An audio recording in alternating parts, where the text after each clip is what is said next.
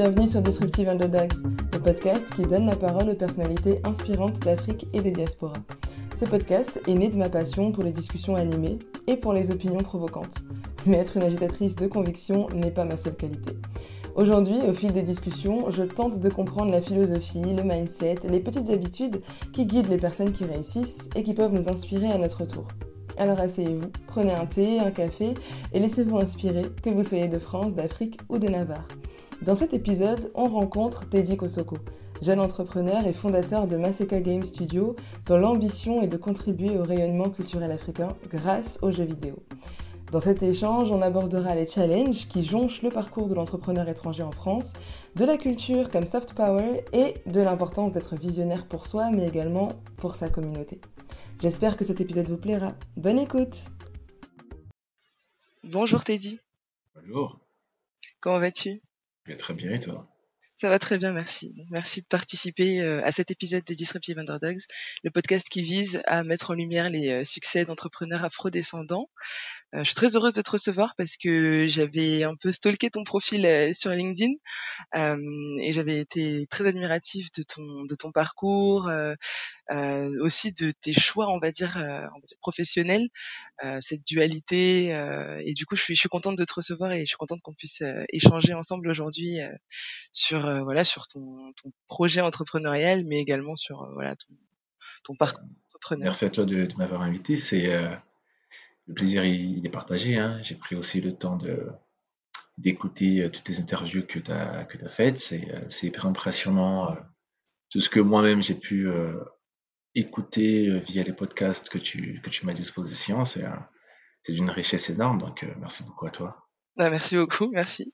Euh, alors je vais te présenter rapidement. Tu es fondateur de Maseka Game Studio, donc le premier studio européen de création de jeux vidéo dédiés aux univers africains. Donc tu as créé euh, Maseka Game Studio en 2018 mhm. et en parallèle, du coup, tu es donc tu travailles chez Capgemini en tant qu'ingénieur logiciel. Exactement. Ouais. Ok. Est-ce qu'il y a autre chose, euh, notre euh, notre projet entrepreneurial ou notre activité que tu fais? Alors, j'ai, on va dire qu'il y a quand même pas mal de projets entrepreneuriaux. J'ai créé euh, avec un ami il y a de cela deux ans, 2019 je pense, euh, une application qui permet de faciliter la prise des rendez-vous de naturalisation, euh, ce genre de choses pour les étrangers en France. D'accord. Euh, je suis en train de, de, mettre en place un poulailler chez moi en République centrafricaine. D'accord, ok. et donc à côté de ça, effectivement, j'ai Massacre Game Studio qui est le projet le plus le plus important que j'ai avec un, donc les jeux vidéo qu'on fait et surtout euh, une plateforme aujourd'hui, l'équivalent d'un Play Store qu'on est en train de créer pour l'Afrique. D'accord. Mettre en point d'entrée sur l'Afrique. Et à côté de ça, je suis ingénieur dans le spatial à Capgemini. D'accord. Dis donc. Mais ça, c'est vraiment un parcours très euh, très riche en fait. Euh, donc vraiment l'entrepreneuriat ou en tout cas la création de projets, c'est quelque chose finalement qui te qui te tient à cœur. Ouais. On, va dire que j'ai euh, j'ai du mal à rester euh, à rester sans rien faire. Mmh Mais je pense aussi que c'est lié à ma personnalité, à un peu mon histoire, parce que j'ai toujours euh, fait beaucoup de choses à côté de, mon parcours classique de, de, lycéen. Déjà à l'époque, quand j'étais au lycée, bah, j'ai fait et le bac centrafricain quand j'étais en Centrafrique, et le bac français. Et avec des potos, on était dans un lycée catholique, mais on menait la révolution pour changer les choses, que les profs arrêtent de nous battre, euh, on dénonçait les profs, tout ça, c'était, voilà. Déjà à l'époque, j'avais ce, cette fibre-là, euh, d'essayer de faire bouger quelques lignes. Donc c'était déjà un, activiste euh, un peu créatif, euh, une vision, euh, et tu te battais pour cette vision. Ok, mais je trouve ça intéressant parce que dans ce que tu viens de présenter comme différentes activités, on est vraiment sur des, des thématiques complètement différentes. Entre le spatial d'un côté, le jeu vidéo, mais également le poulailler, ou encore l'application la, pour pour aider à la prise de rendez-vous de naturalisation. Ouais quel est, enfin, il y a, j'imagine qu'il y a un espèce de dénominateur commun. Est-ce que c'est parce que justement, d'ailleurs, tu dis que quand tu étais euh, plus jeune, euh, tu, menais la révolution au lycée. Est-ce qu'il y a une volonté d'aider les autres? Enfin, est-ce qu'il y a une volonté de, contribuer au développement d'une communauté ou d'un groupe auquel tu, appartiens? Bien sûr. Non, mais c'est ça a toujours été le cas. Et en fait, quand tu parles de dénominateur commun, je, pars du principe que, alors déjà de base, je suis plutôt quelqu'un qui, euh, déteste les injustices. Euh, et euh, je pars du principe que quand j'arrive quelque part et qu'il y a quelque chose qui ne va pas, c'est de mon devoir absolu d'essayer de changer la chose. D'accord. Euh, Je te parlais tout à l'heure en off de, de que j'aime énormément. Et en gros, toute ma vie et toute ma vision s'appuie ou se base sur la, sur la vie de ces gens qui se sont battus pour que nous, on en soit là. Et aujourd'hui, on est en France, là, tranquille, à se promener dans les rues. Mais il faut savoir que il y a beaucoup de gens qui sont battus pour que on puisse aujourd'hui avoir cette liberté. Il y a une époque, quand tu étais un noir dans la rue, on te tabassait euh, juste parce que tu n'avais pas la, bonne gueule. Euh, il faut aussi se dire qu'il y a beaucoup de combats à mener. Quand je suis arrivé en France, j'ai vu tout ce qui était créé, ces jeunes qui grandissent dans un univers où euh, toutes les bases existent déjà et tout ce qu'ils ont à faire, c'est rajouter une brique supplémentaire. Et comme moi, je me dis, quand je vois l'Afrique, quand je vois l'état des Noirs dans le monde, je me dis, qu'est-ce que je peux faire? Là, il me reste pas beaucoup de temps à vivre sur cette terre, peut-être 30 ans, peut-être 40, peut-être 50 ans. Mais c'est très peu. Mais qu'est-ce que je peux faire pour que la génération future puisse avoir quelque chose sur laquelle bâtir euh, dans les années, dans les années à venir? En fait, c'est pour ça que je, fais, euh, je de mes 26 ans là, je fais tout ce que tout ce que je fais pour essayer de contribuer euh, du mieux que je peux euh, à aider, à aider à aider l'Afrique. Mmh. Bah c'est vraiment quelque chose qui se ressent, je trouve. Même dans ton dans, dans tes jeux vidéo, enfin dans l'idée qui accompagne tes jeux vidéo, tu vois cette volonté de de mettre en avant les univers africains, que ce soit l'histoire euh, africaine euh, euh, ou les traditions, euh, la culture. Je trouve, enfin voilà, c'est quelque chose qui qui ressort cette volonté aussi de, de valoriser en fait le, le, mmh. patrimoine culturel africain. Et c'est ça qui est intéressant. Pourquoi avoir choisi le jeu vidéo comme vecteur de transmission culturelle du coup? Alors, faut, faut dire que j'ai eu un parcours assez, euh, enfin, même s'il est assez cohérent, mais il est un peu zigzag. Euh, à la base, j'étais formé pour faire de la médecine. Et donc, euh, j'ai totalement refusé de, m'orienter en médecine parce que je me suis dit, si je pars en médecine, toute cette imagination que j'ai et toute cette envie de vouloir changer le monde, je pourrais pas, pourrais pas vraiment l'exploiter en médecine.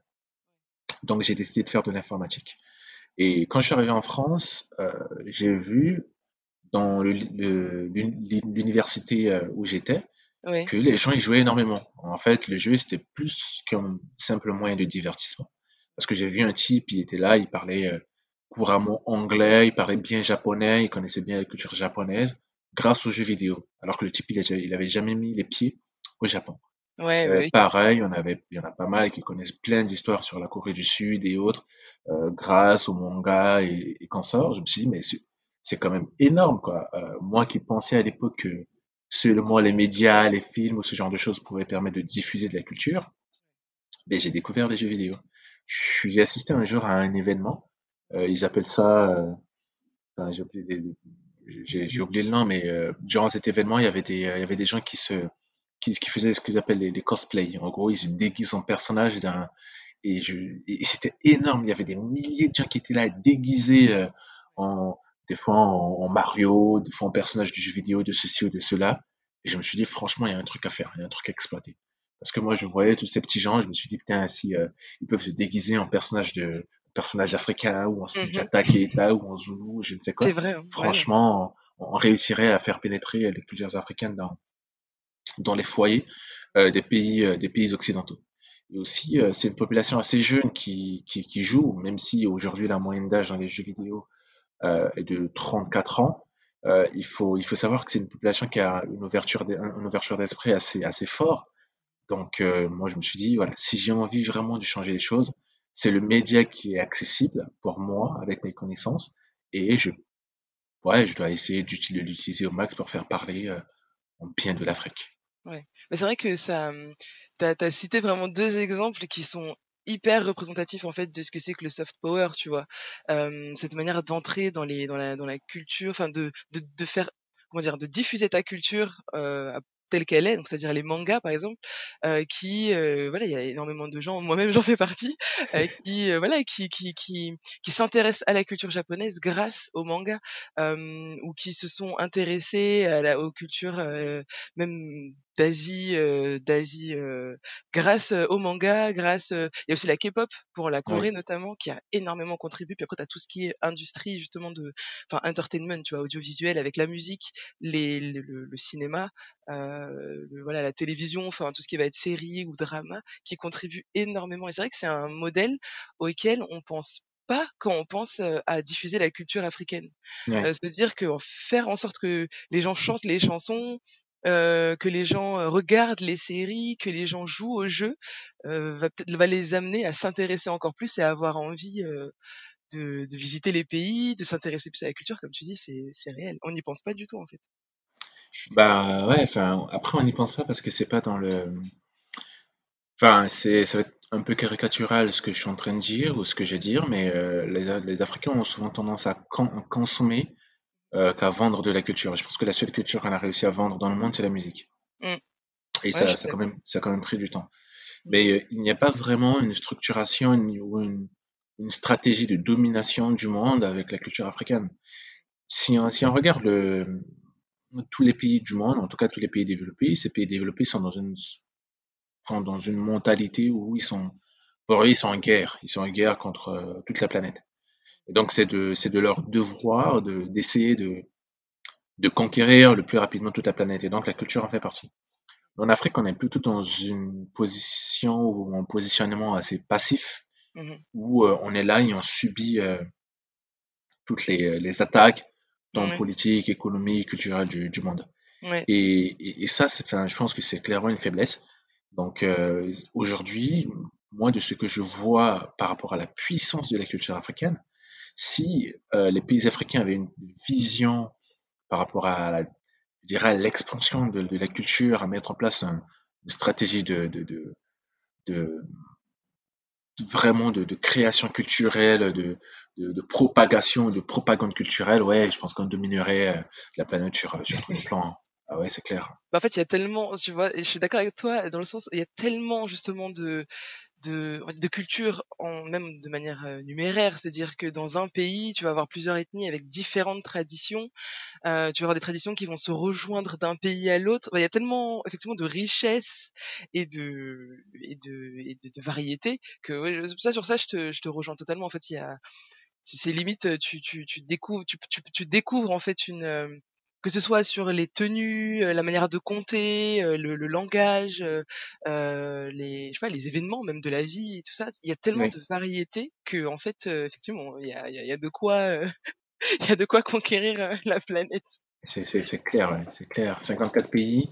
Après, j'aime pas trop cette notion de pays, mais bon, aujourd'hui on en a, mais 54 pays avec des richesses culturelles énormes, différentes et, et dans chaque pays des entre guillemets sous-cultures encore qui, euh, ouais, qui sont d'une richesse phénoménale. Vous imaginez euh, juste un pays comme le Japon ou euh, comme la Corée du Sud qui arrive à, à, conquérir le, à conquérir la planète et avec tout ce qu'on a en Afrique on pourrait pas conquérir la planète. C'est une aberration. mais je pense que ça changera. C'est juste une question de temps. C'est une question de temps. Ouais, bah, bah, justement en fait c'est des initiatives comme la tienne en fait qui contribuent à ce que à ce que les gens changent et du coup justement sur ce point-là quelle est ta cible? Parce que du coup, on, voilà, on sent qu'il y a une volonté effectivement de, diffuser la culture au monde. Mais est-ce que les Africains, la jeunesse africaine, fait aussi partie euh, des, personnes visées par tes... Euh... La, question est très pertinente parce que derrière chaque cible qu'on a aujourd'hui, il y a des difficultés qui sont pas sont pas les mêmes. Euh, vous savez, le, tu sais, le, studio est, euh, est basé en France, donc notre notre objectif et euh, effectivement d'essayer de toucher euh, euh, cette population, on va dire française ou africaine de la diaspora. Ça c'est ça c'est une chose. Mais notre objectif aussi, qui est qui est l'un des objectifs prioritaires qu'on a, c'est d'essayer de faire en sorte que la jeunesse africaine puisse découvrir sa propre histoire au travers de ces jeux, de ces jeux vidéo. Euh, c'est pour ça que, en fait, tout ce qu'on fait, on met grosso modo euh, les mêmes moyens en termes de communication sur les continents africains que euh, dans les pays, dans les pays européens où nous, nous essayons de déployer nos jeux. Après, derrière, les, euh, les difficultés ne sont pas les mêmes. Aujourd'hui, en Afrique, il n'y a pas un canal de distribution identifié euh, de jeux pour, euh, pour réussir à monétiser ces contenus. Aujourd'hui, en gros, on fait face à un problème mais quand même assez complexe et difficile, qui remonte à un certain nombre d'années, euh, et qui fait que tout, presque, à part la musique qui arrive un peu à s'en sortir, mais toutes les industries culturelles et créatives ont énormément du mal à, survivre sur le, continent africain. Et euh, c'est pour ça que je te parlais tout à l'heure d'une plateforme qu'on est en train de développer qui a, pour objectif d'essayer de, résoudre ce problème-là dans les années à venir. Mais euh, aujourd'hui, nos jeux, on les, déploie à perte sur le continent. D'accord, ouais, c'était le point. Mais du coup, c'est comment tu comment ils sont déployés en fait? Par euh, par mobile ou est-ce Ouais, enfin, on fait essentiellement du jeu mobile parce que c'est le moyen le plus utilisé en Afrique. Euh, et mobile Android, beaucoup de jeunes africains ont, ont aujourd'hui un smartphone de, on va dire de d'ancienne génération, mais avec un parc qui est en train de se renouveler.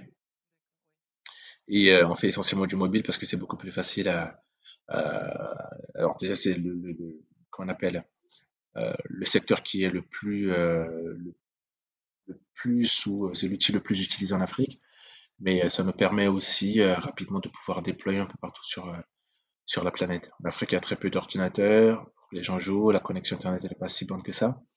Donc oui, essentiellement des jeux, des jeux mobiles. Et on déploie sur le Google Play Store et l'Apple Store aujourd'hui.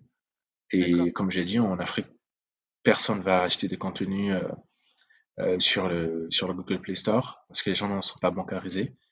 Et euh, ce qui se passe aussi, c'est que les publicités ne rapportent rien là-bas. Donc ça, c'est des retours statistiques qu'on a. C'est pour ça qu'on crée notre propre, plateforme de distribution de, jeux vidéo. D'accord. Ok, je vois. Et, et du coup, parce que finalement là, ce que tu dis, enfin, c'est assez, c'est révélateur, mais en même temps, ça reste quand même problématique puisque l'objectif, c'est quand même, enfin, en tant qu'entrepreneur, c'est quand même de faire, on va dire, du, bénéfice. Comment, enfin, est-ce que tu as une piste un peu de pour solutionner ce cas justement de ben, en fait, à part la plateforme qu'on est en train de mettre en place pour résoudre le problème de monétisation, aujourd'hui, aujourd'hui, il y a, y a personne, quoi. Enfin, il y a, y a rien. C'est la difficulté, en gros, moi, je l'ai découvert quand j'ai lancé mon premier jeu. Je l'ai vendu un peu partout dans le monde. Euh, j'ai réussi à faire un peu d'argent un peu partout sur la planète, sauf en Afrique. Alors qu'en Afrique, on avait mis plus de 60% euh, de notre budget de communication. D'accord. Et on s'est rendu compte que euh, c'est un problème qui remonte à très longtemps et tous les créateurs sur le continent africain font face à ce même problème. Ça date pas d'aujourd'hui. Et que personne ne s'est jamais posé la question de comment on peut le résoudre. Et donc ça aussi, enfin c'est c'est pour ça que je me lance dans des projets aussi complexes c'est, euh, on a, il y a quand même 54 pays. Il y a personne qui s'est posé et s'est dit, putain, on n'arrive pas à générer de l'argent en Afrique dans tout ce qui est culturel et créatif. Pourquoi on changerait pas et on créerait pas une plateforme qui répondrait aux réalités des, euh, des pays, quoi. Et, et donc, je me suis dit, bon, bah, la difficulté, elle est quand même énorme. Moi, j'ai pas les épaules assez larges pour le faire. Et vu qu'il y a personne qui va le faire, je vais quand même le faire et je vais me lancer. Donc, depuis 2019, là, 2019, on, construit euh, ouais, l'équivalent d'un Google Play Store avec, euh, avec un milliard en moins. quoi. D'accord. Et justement, comment, enfin, je ne sais pas si c'est le moment peut-être d'en parler, mais quel est le business model par rapport à ce Google Play Store? Parce que du coup, il, sauf erreur, je pense qu'il existe globalement en Afrique euh, Google Play Store. Mhm. Mais si dans un cas, il n'y a pas de monétisation, comment vous envisagez En fait, ce qu'on va faire, c'est qu'aujourd'hui, le, mécanisme de paiement le plus utilisé, c'est les fameux mobile money qui, sont, qui sont partout sur le continent. Et en gros, ce qu'on va faire, c'est que on va intégrer euh, dans la plateforme tous les mobile money qui existent sur le continent. l'idée vraiment est de faire en sorte qu'un utilisateur il va rester au Kenya, au Rwanda, au Sénégal, peu importe sa localisation sur le continent. Euh, s'il a un mobile money, il peut aller sur la plateforme et payer, payer le, le, contenu. donc nous derrière, on va s'occuper de, de remettre l'argent via soit euh, virement bancaire ou euh, via soit virement sur son compte mobile money, sur son virer l'argent sur son sur son compte. Donc ça c'est un travail qu'on fait et on essaie aussi de trouver d'autres systèmes de paiement, enfin d'autres mécanismes de paiement parce que le cash par exemple en Afrique est encore roi, le cash est utilisé partout.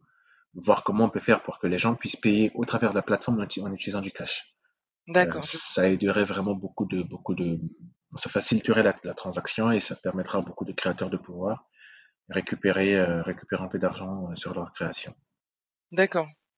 Ok, oui, je vois. C'est, du coup, c'est un système qui, qui finalement s'adapte en fait aux réalités. Exactement, ouais.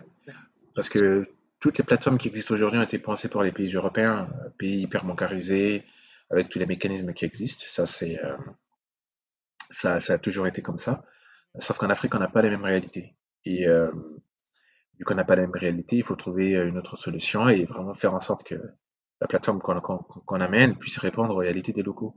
L'autre truc simple, c'est que lorsqu'un Africain publie, supposons son jeu ou son application sur le Google Play Store, eh bien, euh, cette application ou ce jeu va faire face à une concurrence énorme. Sur le Google Play Store, à un instant T, il y a 1000 jeux qui apparaissent. Donc, 1000 jeux, 1000 applis qui, apparaissent, et en fait, le jeune Africain qui n'a même pas les, euh, moyens de mettre 100 euros dans la publicité euh, sur Google, va se retrouver en concurrence avec des, des, jeux et des applis qui proviennent de partout dans le monde, avec des sociétés qui ont de l'argent pour, pour que leur jeu ou leur application apparaisse sur la première page. À partir de ce moment-là, tu es, es, noyé, là, ben, bien sûr. Ouais, tu n'apparais pas, personne ne personne te connaît et tu, tu disparais dans les méandres du Play Store. Donc, avoir un. On est quand même un milliard sur le continent africain avec plus de 600 millions de smartphones en circulation. Donc, avoir une sorte d'écosystème euh, local qui permettrait euh, aux développeurs d'applications de jeux de, pouvoir bénéficier de la puissance du nombre en Afrique, moi, je pense que ça les aiderait à un début, euh, pour un début à, dynamiser et surtout à récupérer de l'argent pour, pour faire en sorte que bah, leur modèle économique tienne, qu'ils puissent embaucher, créer des emplois et créer beaucoup plus de, de contenu. Quoi.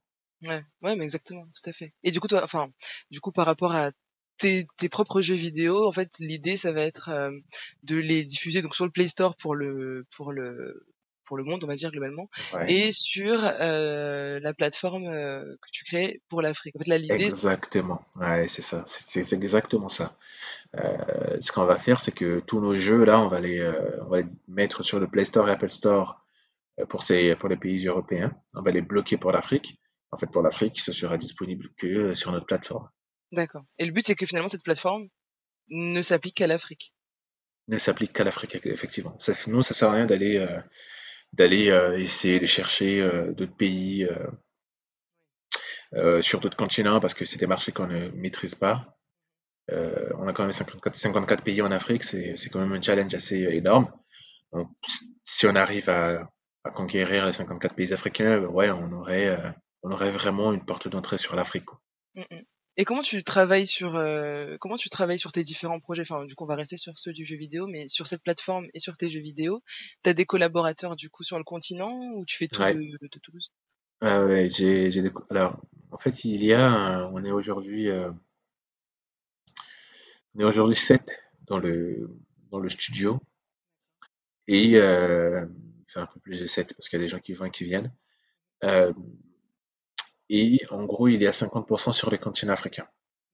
Mon objectif vraiment est d'intégrer euh, euh, dès le début de mes projets euh, des, collaborateurs africains dans, le processus de création. C'est-à-dire que par exemple pour les jeux, tout, ce qui est concept, concept art, tout ce qui est design, tout ça c'est fait là-bas, c'est fait en Afrique. Et nous ici on, développe le, projet. Donc toute la partie identité visuelle est faite en Afrique, comme ça on sait que ça va vraiment c'est cohérent ben, avec la réalité. Voilà, c'est cohérent avec la réalité, exactement, cohérent avec la réalité. Du coup, non, on s'occupe juste de la partie euh, développement euh, technique. Euh, la plupart du temps, on travaille avec la part, enfin, l'équipe est divisée au, en deux parties, une partie au Sénégal et une partie au Cameroun. Donc, Cameroun s'occupe de tout ce qui est jeux vidéo. Et au Sénégal, il s'occupe de, de, la plateforme, le, le, le, Store Gara qu'on est en train de développer et tout ce qui est design de cette plateforme. Eh ben, c'est fait, au, fait au Sénégal. D'accord, ok. Et euh, comment on s'organise le travail? Parce que là, du coup, en, gros, tu divises le travail, on va dire, entre trois pays principaux. Donc, euh, comment ça s'organise un peu euh, ce travail entre la France, le Cameroun, le Sénégal? Alors, tu fais beaucoup de déplacements, entre, tu jongles entre. Alors, je je me déplace pas beaucoup parce que ça coûte énormément d'argent. Ça aussi, c'est un problème qu'on a avec l'Afrique. Tous les voyages coûtent une blende. Hum, ce qui se passe, c'est qu'on a des outils de communication euh, très, euh, enfin, entre guillemets, très avancé C'est les Discord, c'est les Slack, c'est les, euh, ouais. c'est les, les confluences avec des mécanismes de gestion de projet assez, assez pointus. Et j'ai eu la chance de tomber sur des, d'avoir une équipe où les gens ont été bien formés, ils comprennent les choses assez rapidement et ils comprennent la vision. Donc souvent, j'ai pas beaucoup expliqué les choses pour qu'ils euh, pour qu'ils pour qu'ils fassent exactement euh, ce qui était ce qui était demandé, ce qui était prévu. Euh, donc ça, c'est c'est le le point positif. Donc pas mal de discussions, pas mal d'échanges en continu. Euh, et après, euh, ce que j'ai réussi à faire, c'est vraiment impliquer toute l'équipe dans le projet et qu'ils se rendent compte qu'ils sont en train de mettre en place des projets qui changeront l'Afrique. Donc ils sont obligés de faire les choses bien. Et surtout aussi, euh, vu que Massika est basé en France, il y a un regard assez critique. Euh, ça, c'est des critiques que j'ai souvent quand on fait des choses par rapport à l'Afrique. Et bien, beaucoup d'Européens, ils vont regarder, ouais, c'est moi, c'est pas bien fait, c'est pas de qualité, machin, tout ça, parce que pour eux, tout ce qui vient d'Afrique, c'est mauvais. Donc, euh, ce qu'on a réussi à faire vraiment, et ce que j'ai réussi à inculquer à mon équipe, c'est de dire, voilà, vous êtes aussi en concurrence avec des gens euh, qui ont un, la prétention de bien faire, mais qui aussi ont cette qualité et cette capacité, et ils l'ont prouvé au fil des années, à hyper bien faire les choses. Donc, pour que vous soyez euh, à la pointe et pour que vous montriez aussi que vous êtes capable de, le, de faire les choses bien, et il faut partir du principe que vous n'avez pas droit à l'erreur. Euh, après, c'est une pression énorme que, je, leur, je, leur, mets dessus, mais voilà, c'est un challenge qu'ils acceptent. En fait, aujourd'hui, euh, ils, ont, ils ont produit des résultats de qualité qui, qui sont salués par, euh, ouais, par tout le monde. Quoi. J'ai jamais eu un retour comme quoi c'était, c'était mal fait, c'était mal pensé, tout ça, et, et la qualité a toujours été euh, au rendez-vous.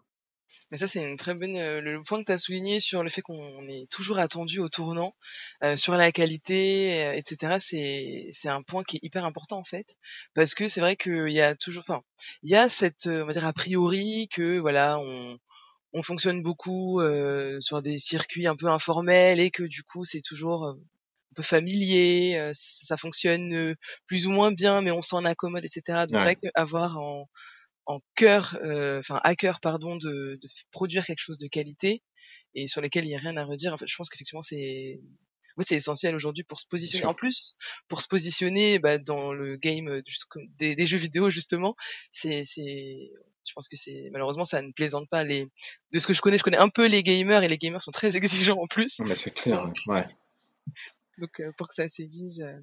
Et justement, tu parles de, ouais, tu parles de ton équipe et tu parles justement de leur faire comprendre que c'est hyper important, etc. Ce, ce regard et ces critiques qu'il peut y avoir. Euh, comment t'as réussi à, enfin, au niveau de l'équipe, t'as commencé seul ou tu t'es entouré dès le début? Et comment t'as réussi à partager ta vision? J'ai commencé seul. C'est c'est compliqué de, c'est compliqué vraiment de réussir à, engager des gens dans le dans le projet, euh, parce que ce sont des projets quand même assez ambitieux. Euh, il y a très peu d'Africains euh, qui sont dans le jeu vidéo et il y a très peu d'Africains aussi qui, qui accepteront de prendre ce risque-là, de développer une plateforme, un store d'applications et de jeux vidéo pour aller concurrencer le Google en Afrique. Ouais. Donc, donc j'ai commencé seul et en fait quand le premier jeu il a réussi à fonctionner, j'ai réussi à le faire fonctionner. là, les gens se sont rendus compte qu'il y avait un, un certain potentiel. Et c'était un peu beaucoup plus facile pour moi d'arriver euh, et de convaincre les gens. Après, en Afrique, euh, mes développeurs en Afrique, ils sont, voilà, ils comprennent la vision, vu qu'ils vivent le, la, la, chose au quotidien. Euh, ils ont, ils ont été très, euh, mes développeurs designers, ils ont été très compréhensifs et surtout que moi, je leur apporte de l'emploi. Donc, euh, pour eux, c'est aussi un challenge, quoi. Donc, ils ont, ils ont accepté euh, assez facilement. En, France, c'est quand même assez compliqué de, de monter, trouver, trouver des gens qui sont euh, voilà, vraiment euh, attiré par euh, par le projet. Il y a beaucoup de personnes qui, qui, qui, voient le potentiel, mais qui ont surtout peur parce que c'est hyper gros. Euh, c'est un, un, un, gros challenge. Et beaucoup de gens ont peur de ça. Mais euh, moi, comme je le disais, hein, c'est euh, je, je viens d'un continent où il y a tout à faire. Donc, on n'a pas vraiment le choix. On, oui, on n'a pas ce temps-là d'avoir peur de, de, faire les choses. Exactement. ce qu'on a à faire et euh, ça marche tant mieux. Et si ça marche pas, ben, euh, au moins on va laisser des traces pour que la génération future puisse se dire voilà telle personne avait essayé, voilà pourquoi ça n'a pas fonctionné et on peut on peut essayer de faire euh, différemment. Exactement. Puis surtout on a essayé et j'imagine euh, qu'il y a toujours quelqu'un. Enfin, ce que nous on aime est forcément partagé par quelqu'un d'autre. Peut-être qu'on ne connaît pas cette personne, mais il y a toujours quelqu'un qui, qui, qui aura envie de, qui s'intéressera aux jeux vidéo et qui dira ah quelqu'un avait tenté quelque chose à un moment donné. Bon, peut-être ça n'a pas fonctionné, mais on peut euh, voilà voir comme tu as dit en fait ce qui n'a pas fonctionné et, tenter d'apporter euh, une autre réponse éventuellement. Et, euh, et justement, en parlant de ça, enfin, est-ce que tu penses qu'il y a une vraie culture du jeu vidéo en, en, Afrique? Est-ce que c'est cette cette culture de voilà se poser une après-midi, jouer, jouer en réseau, jouer avec ses potes ou quoi Ok, enfin, tu penses qu'il y a une vraie culture du jeu vidéo, une culture geek en Afrique? Alors, la culture du jeu vidéo, d'abord, elle n'est pas aussi forte que ce qu'on peut voir et constater euh, ici en Europe. C'est pas du tout la même chose. Par contre, effectivement, euh, il y a une culture du jeu vidéo en Afrique parce que moi, je me rappelle, avec des, euh, des potes à moi, on, des fois, on séchait des cours pour aller jouer tout un après-midi. et ça, on, kiffait, on kiffait vraiment le, le faire. Ou on prenait, si on avait un qui avait une PlayStation ou un, Game, euh, ah, j'ai oublié le nom, euh, Game Boy ou ce genre de choses. On, voilà, c'était, euh, on aimait vraiment passer du temps dessus, jouer, s'amuser. On voyait pas le temps passer. C'était, c'était vraiment énorme à l'époque. Et je pense que la jeunesse africaine est comme toutes les jeunesses du monde. Elle veut jouer, elle veut s'amuser, elle veut découvrir tous ces, toutes ces cultures et elle veut prendre plaisir. elle fait, juste face à des problèmes techniques, logistiques, électricité, euh, a la inaccessibilité des, des consoles, ce, genre de choses. Euh, comment on appelle L'univers existe, euh, le marché existe, le potentiel existe, mais euh, je pense qu'il y a encore énormément de travail à faire. Aujourd'hui, le marché des jeux vidéo pèse 1% sur les, les, quelques centaines de milliards que ça génère chaque année. Ouais. Et, et ces, ces chiffres-là sont générés, c'est 1%, hein, euh, je crois que c'est 178 millions en Afrique.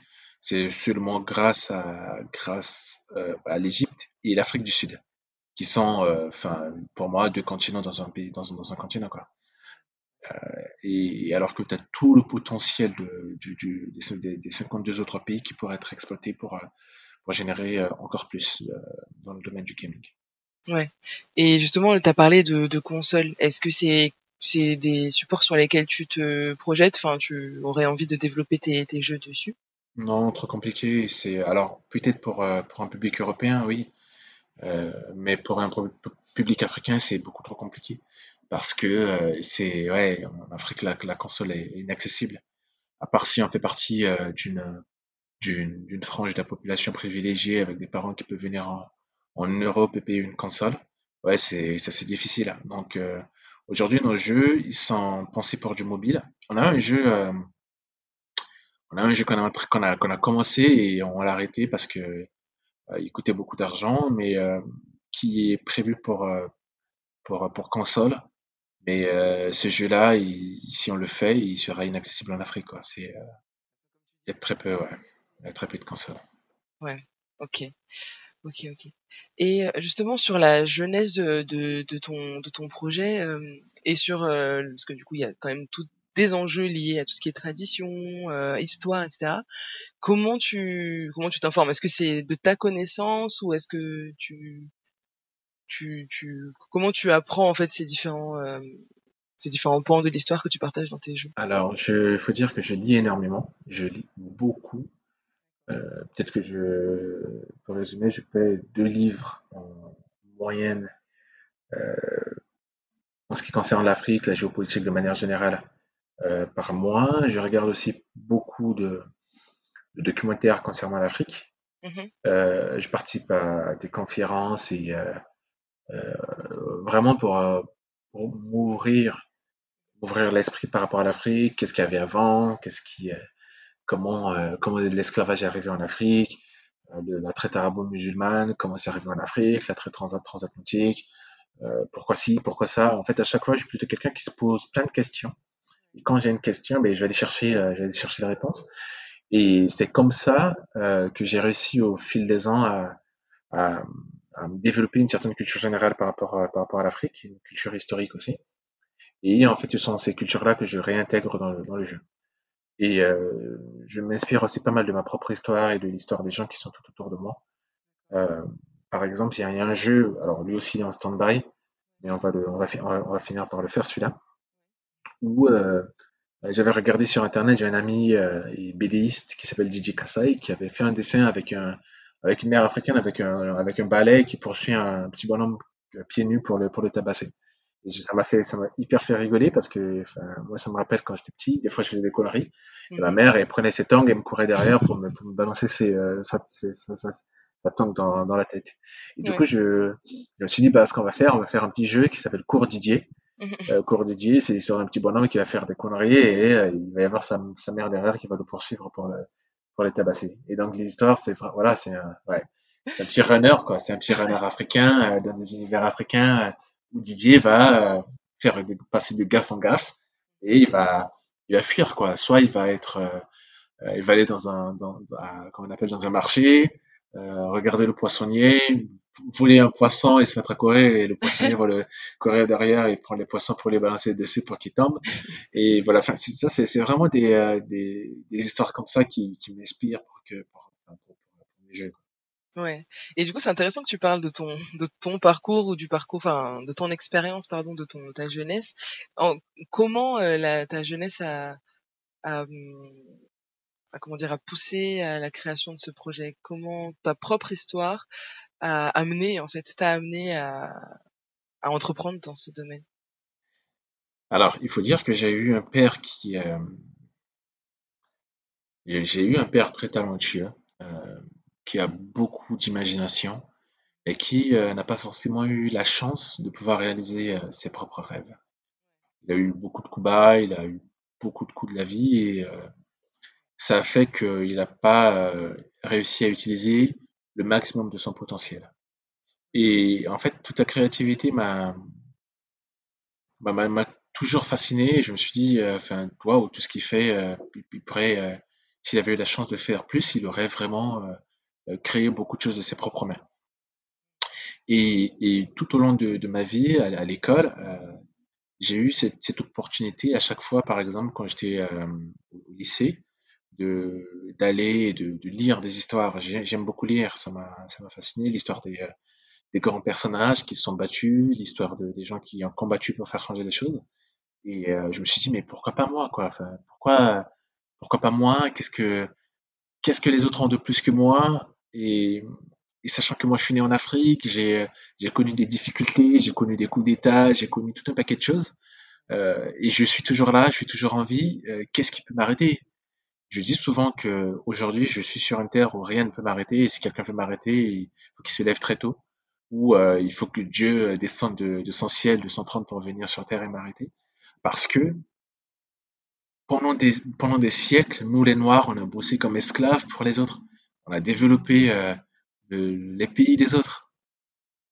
On a fait ça, rien ne nous arrêtait. Pourquoi on peut pas Qu'est-ce qui peut nous arrêter aujourd'hui?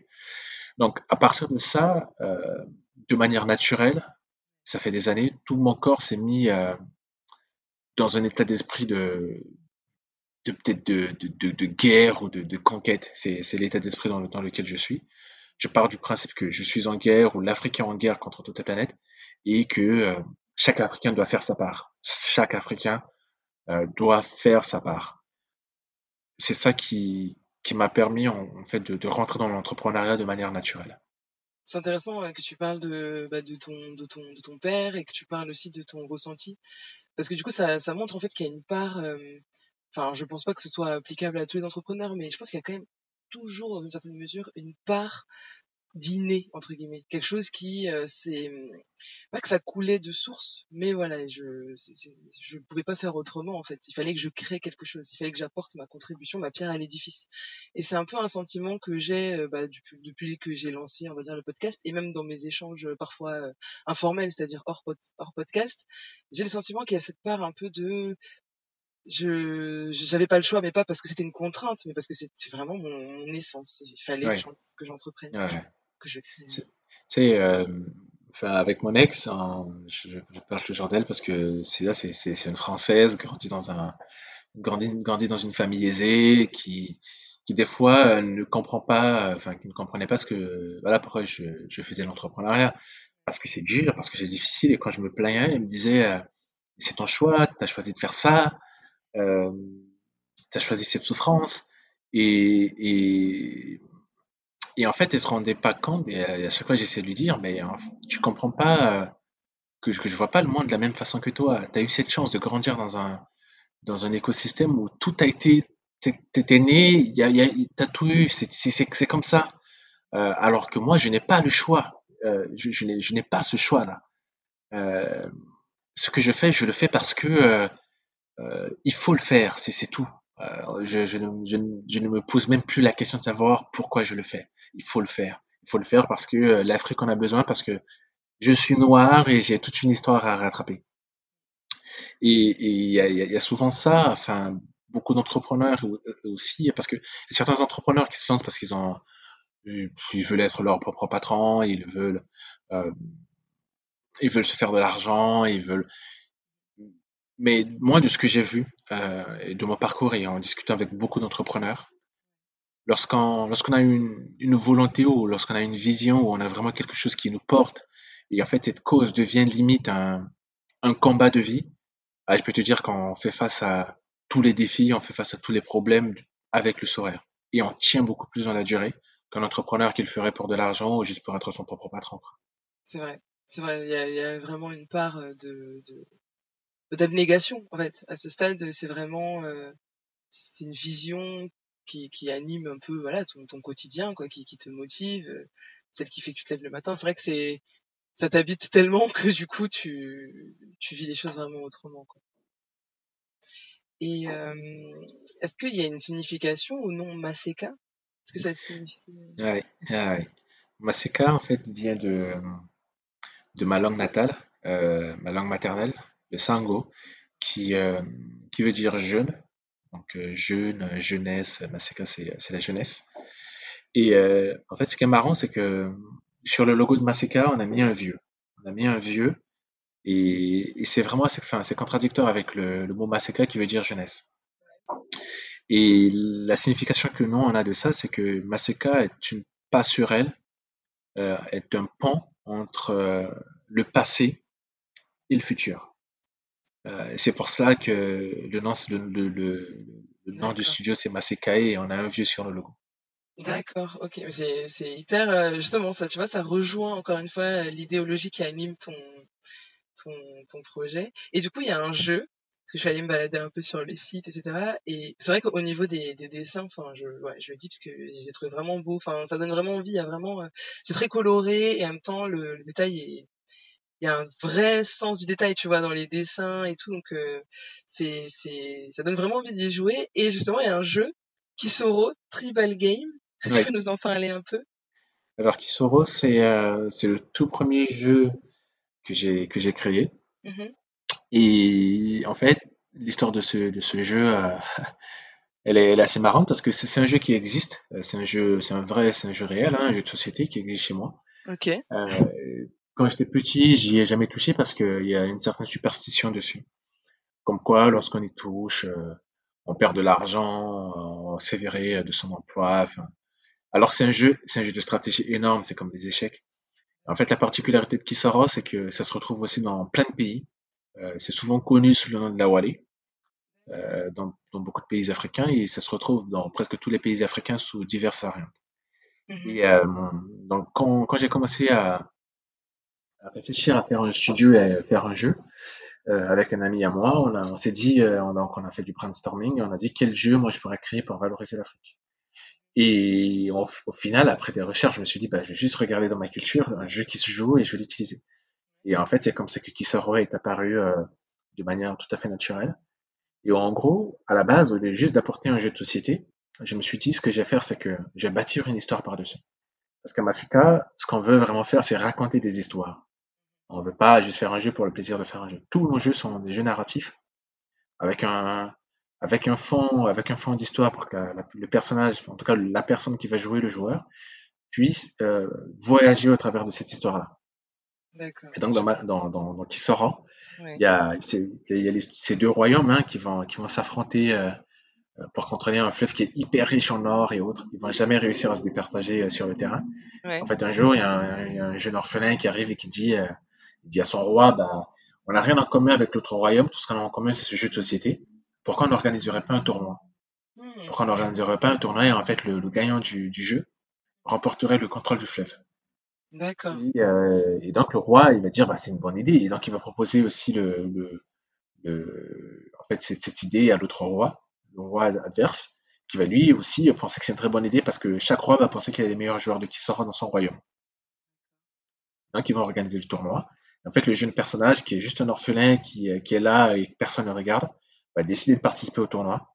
Il va battre les généraux, il va battre les, les riches, tout ça. Euh, et euh, il va aller jusqu'en finale pour essayer de, de, de sauver son, son, royaume.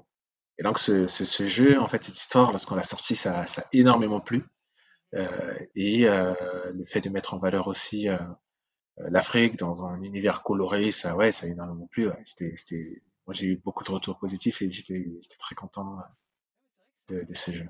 Ce que tu racontes même au niveau du développement justement qu'il y a à côté euh, de, de, du simple jeu tu vois du Kisoro enfin ça aussi c'est super euh, super intéressant.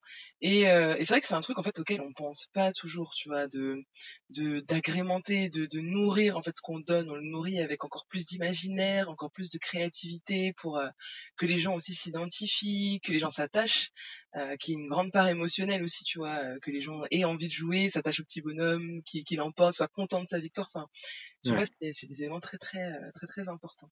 Et effectivement, comme tu le dis, du coup, c'est vrai que tu as eu un, y a eu un bon écho de ton de ton de ton projet, de ton travail. Et, et en 2018, tu as été classé par Forbes. Oui. Euh, parmi les 30 jeunes leaders de moins de 30 ans euh, qui veulent changer l'Afrique, qu'est-ce que tu as ressenti en, en recevant cette distinction? Franchement, rien. Oh, euh, je, pense que c'est un, c'est pas, enfin, c'est pas juste pour le plaisir que je, que je dis ça, mais euh,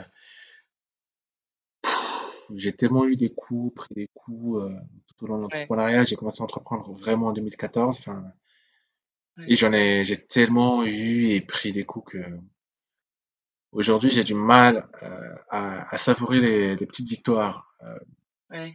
Les gens étaient hyper contents pour moi. Hein, c'est et, moi, je, alors, ce qui est, ce qui est paradoxal, c'est que j'arrive à tirer mon, mon, bonheur du bonheur des gens. C'est-à-dire que quand je vois un Africain content, je suis content.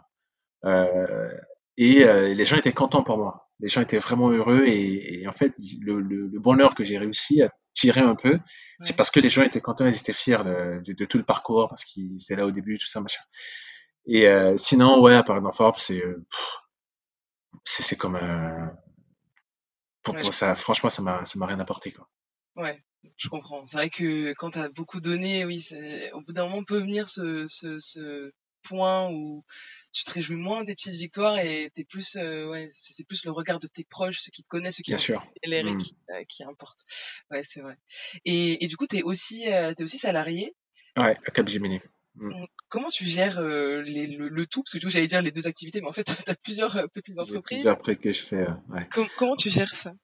Alors, euh, la, la, première chose, c'est que ce qui est bien avec Capgemini, en tout cas, j'ai réussi à négocier, c'est que j'ai une certaine flexibilité euh, euh, énorme. Hein. J'ai une flexibilité dans mes emplois du temps, j'ai une flexibilité dans, dans, tout ce que je fais. Et ils ont très rapidement compris mon projet, compris les enjeux et, et ils me mettent quand même pas mal de pas mal de ressources à disposition pour m'aider à bien développer le projet. Tout à l'heure, je disais que le store qu'on développe, c'est quand même une plateforme qui, euh, qui, qui coûte beaucoup d'argent et que, et que le financer serait, euh, serait assez compliqué. En fait, à Capgemini, par exemple, j'arrive à trouver euh, des ingénieurs assez qualifiés pour m'aider sur une bonne partie des difficultés techniques qu'on peut peut avoir. Donc ça, c'est un avantage. et comment j'arrive à gérer les activités avec une organisation assez, assez forte? Et aussi, je travaille beaucoup, enfin, 24 heures. Je dors peu, je travaille énormément. Euh, et, et c'est vrai, c'est comme ça que j'arrive à, j'arrive à tenir. J'ai très peu de vacances. Quand je prends des vacances, c'est pour bosser. Ouais, je vois. Pour aller en Afrique et bosser. Donc, euh, enfin, c'est, euh, ça fait un moment que j'ai pas, j'ai pas vraiment de vie, mais euh, c'est quelque chose que, que j'ai, enfin, en tout cas, moi, j'aime beaucoup ma vie, euh, ce que je fais et euh, après, tant que je prends plaisir à ce que je fais, euh, pour l'instant, euh, jusqu'aujourd'hui, tout va bien. Ouais, c'est le plus important. Et tu penses que du coup, euh, enfin, comment toi tu fonctionnes? C'est plus vraiment très très organisé? Ou au contraire, tu fonctionnes plus au feeling Bon, là, je vais bosser sur ça? Ou est-ce que vraiment t'as Oui, c'est un peu au feeling. C'est surtout en fonction de l'avancement des projets. Euh, J'essaie vraiment de dispatcher mon temps pour que les projets puissent avancer puisse avancer de, voilà, dans, dans, la globalité. Tu vois, Capgemini, par exemple, je, travaille pour, euh, pour, un, pour un projet de l'Agence spatiale européenne. Euh, c'est un projet spatial euh, biomasse qui est aussi en, en rapport avec, euh, avec les forêts tropicales, donc les forêts de l'Afrique, pour évaluer euh, si les projets augmentent ou diminuent, si les forêts sont reboisées ou, ou détruites. Donc, en fait, tout, presque, j'ai l'impression que tout ce que je fais, c'est lié, c'est lié à l'Afrique. Euh, mais ma, voilà, tout se, tout se lie hein, et tout est lié. Et euh, ce qui, ce que je vraiment je, je, j'essaie de faire, c'est de faire en sorte que tous les projets avancent. En fait, quand tous les projets avancent, j'ai, j'ai, cette sensation de, de, de, travail accompli, de travail, de travail fait. Euh, si un projet est très en retard, voilà, je, je vais prendre du temps pour ce projet-là. Et euh, ça fait toujours qu'on on arrive à tenir les deadlines, on, on avance et, euh, et on voit les choses évoluer. Quoi. En fait, la flexibilité, c'est vraiment euh, la clé pour, euh, ouais. Euh. Et, c'est quoi le plus challengeant euh, dans, dans tout ce que tu vis? Quel a été l'événement qui t'a le plus challengé ou qui t'a le plus euh, fait douter, mais tu vois, qui, a nécessité plus d'investissement personnel peut-être ou une remise en question à un certain moment? Quel a été le j'ai j'ai quand même eu beaucoup de beaucoup de refus, euh, beaucoup de réponses négatives depuis que j'ai commencé à, entreprendre. J'ai j'ai contacté pas mal de fonds d'investissement, j'ai eu des réponses négatives, des investisseurs privés, j'ai eu des réponses négatives, des subventions publiques, réponses négatives. J'ai une petite fiche Excel là où je, je note les réponses négatives. Ça me permet des fois quand je quand je vois ça de me dire putain, j'ai pas envie que je, je réussisse mon projet quoi. Mais euh, c'est les événements, en tout cas les plus challengeants, euh, que, que, moi j'ai eu euh, depuis que j'ai commencé, d'avoir toutes ces réponses négatives et de, et de toujours rester, rester debout et de croire au projet que je porte. Beaucoup auraient euh, déjà lâché depuis très longtemps, mais euh, moi je pars du principe que lorsqu'on a une vision, euh, on peut pas forcément s'attendre à ce que tout le monde ait la même vision. Donc on va quand même faire face à un, certain nombre de, de, refus, hein, parce que la plupart des institutions ou des personnes que j'ai contactées ont souvent l'habitude de financer des, des, projets entre guillemets types, qu'ils ont l'habitude de, voilà, qu'ils connaissent, qui, qui rentrent dans un scope bien précis. Moi, j'arrive avec des projets qui touchent l'Afrique et qui touchent aussi un peu, un peu l'Europe. Ben, ils vont se dire pourquoi ils vont financer ce, ce genre de choses, qu'ils voient, ils voient pas les intérêts, ils voient pas les, euh, euh, tout ce qu'il y a, tout ce qu'il y a derrière. Donc moi, je ne leur en veux pas, et moi, du coup, euh, ça me rend la, la vie un peu compliquée et euh, ça rend la chose encore plus intéressante. Quoi. Si c'était facile, tout le monde le ferait. C'est ça, c'est exactement ça. Et surtout, c'est aussi euh, comme ça que tu arrives à un peu identifier ton, pas ton endurance, mais ta capacité à encaisser. Et je me dis, plus tu as encaissé, plus tu peux durer. Parce que tu sais qu'un nom ne veut un nom, c'est pas un nom définitif, c'est le nom d'un tel, mais mais pas de ouais. Mais c'est hyper euh, c'est hyper intéressant justement tu tu tu, tu parlais de de d'investisseurs enfin c'est t'es passé par en fait euh, par du crowdfunding ou t'es passé par des investisseurs privés? Comment t'as comment t'as levé les fonds? Mais alors je suis passé par des investisseurs privés il y a un gars un jour qui m'a donné le contact de Niel par exemple Xavier Niel D'accord il a pris le temps de me répondre. Enfin, c'est ça qui était génial. Je suis hyper content. Déjà, enfin, moi, la réponse négative, euh, j'ai vu, il m'a, il m'a donné une réponse négative, mais au moins, il m'a répondu. J'étais, j'étais hyper content d'avoir une réponse d'un, type qui pèse des milliards et euh, qui fait plein de trucs. Euh, j'en ai contacté d'autres qui, qui m'ont pas répondu, d'autres qui m'ont dit qu'ils s'étaient pas intéressés. les fonds d'investissement qui m'ont dit que le projet était encore trop jeune et qu'il fallait revenir les voir dans quelques années des subventions euh, publiques qui me demandaient euh, beaucoup d'argent avant de m'en donner, euh, qu'il fallait apporter en fonds propres, par exemple 50 000 euros avant de, demander 50 000 euros. Lorsqu'on est étranger, enfin moi je suis arrivé en France en 2012, lorsqu'on arrive étranger en France, euh, qu'on fait ses études, qu'on n'a pas forcément les parents ou un écosystème derrière pour faire de, la love money, récupérer et avancer, constituer son fonds propre, en fait c'est hyper compliqué de, de survivre dans l'écosystème français. Euh, ça n'a pas été fait pour euh, pour des gens comme moi qui, qui viennent de l'étranger et, et, euh, et, qui viennent et qui, qui, qui entreprennent. Euh, parce que euh, effectivement, ils s'attendent à ce que euh, aies des capitaux propres et avant de t'aider. Donc tout, tout ça, en fait, moi, ça m'a ça m'a quand même forgé une personnalité. En fait, ça a renforcé la personnalité que j'avais j'avais déjà. Ça ça l'a renforcé très très fort. je suis devenu encore hyper persévérant j'ai appris à, encore plus géré l'argent et, et, à faire à faire les choses par, par moi-même pour réduire les coûts. Donc c'est ouais, enfin c'est c'est c'est pas c'est pas évident. Et après le, premier jeu qui sort que j'ai créé, il y a une partie qui a été financée par euh, par le crowdfunding. Euh, ça aussi c'était c'était c'était une première expérience pour moi en crowdfunding. Et euh, là, je suis en train de réfléchir à faire le projet Gara en crowdfunding, mais c'est c'est hyper c'est hyper compliqué quoi. Enfin c'est ça demande beaucoup de temps, ça demande beaucoup d'argent et surtout aussi une équipe pour préparer toute la campagne de, de crowdfunding.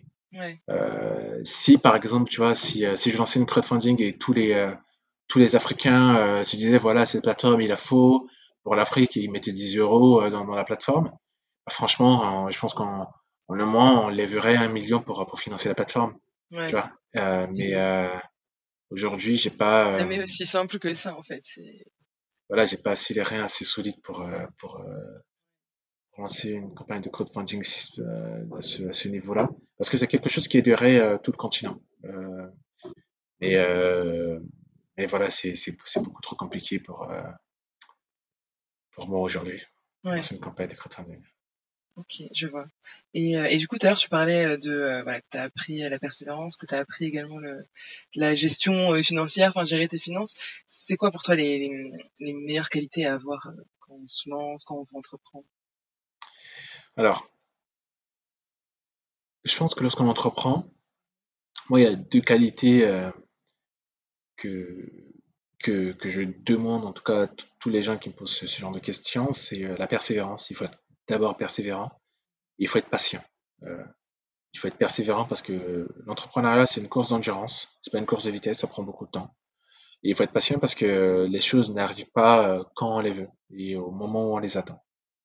Donc il faut être persévérant, continuer à travailler, peu importe les coups qu'on peut prendre, être patient, parce que les choses finissent par arriver. C'est vrai, c'est vrai, c'est très vrai, c'est très sage, c'est très très sage. Euh, et où est-ce que tu te vois dans, dans 10 ans et où est-ce que tu vois ton, tes projets dans, dans 10 ans, idéalement? Ben, J'espère bien que d'ici 10 ans, euh, Maseka serait un, un, grand groupe avec plein de succursales en Afrique. Euh, on réfléchit déjà par exemple à créer une succursale au Sénégal l'année prochaine. Et euh, l'idée vraiment voilà serait d'avoir une succursale au Sénégal, au Cameroun, au Kenya, en Afrique du Sud, au Maroc, et comme ça vraiment couvrir tous les continents, euh, le continent africain. Donc, donc ça, c'est, comme ça que je, vois, je vois Maseka avec le store Gara, une plateforme qui permettrait vraiment d'être l'outil le plus utilisé pour, déployer des contenus sur le continent africain et, et avec nous qui auront créé plein de jeux euh, sur le sur sur l'Afrique.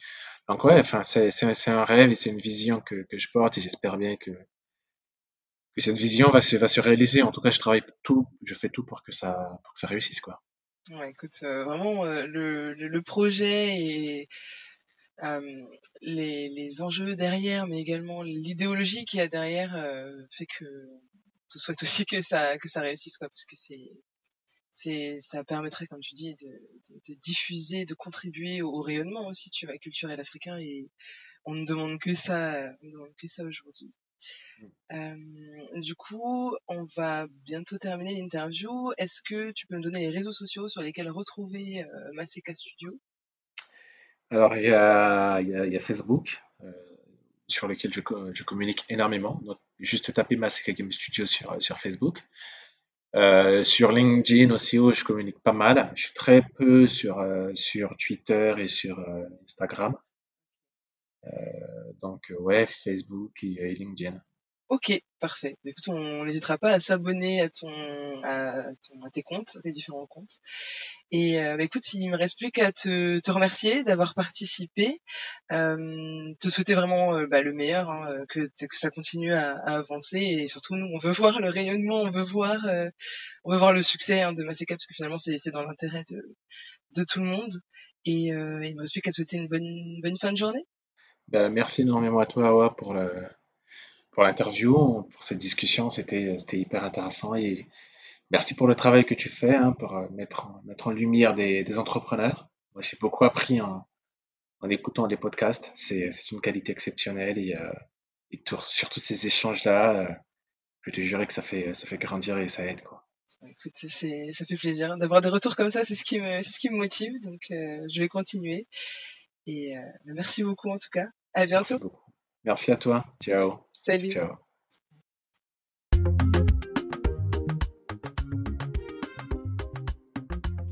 J'espère que cet épisode vous a plu. N'hésitez pas à laisser un commentaire pour nous partager votre avis ou proposer des sujets que vous souhaitez qu'on aborde. Et pour ne pas manquer les prochains épisodes, abonnez-vous au podcast Disruptive Underdogs sur Instagram et YouTube. À bientôt!